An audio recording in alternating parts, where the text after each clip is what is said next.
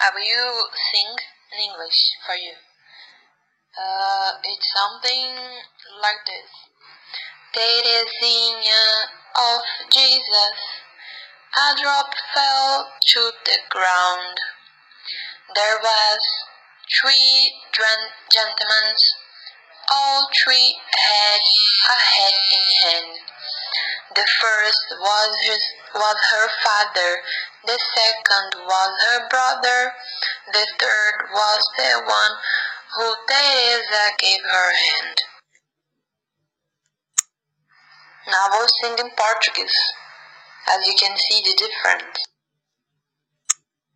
Terezinha, Terezinha de Jesus, de uma queda foi ao chão. Acudiram três cavalheiros, todos três chapéu na mão.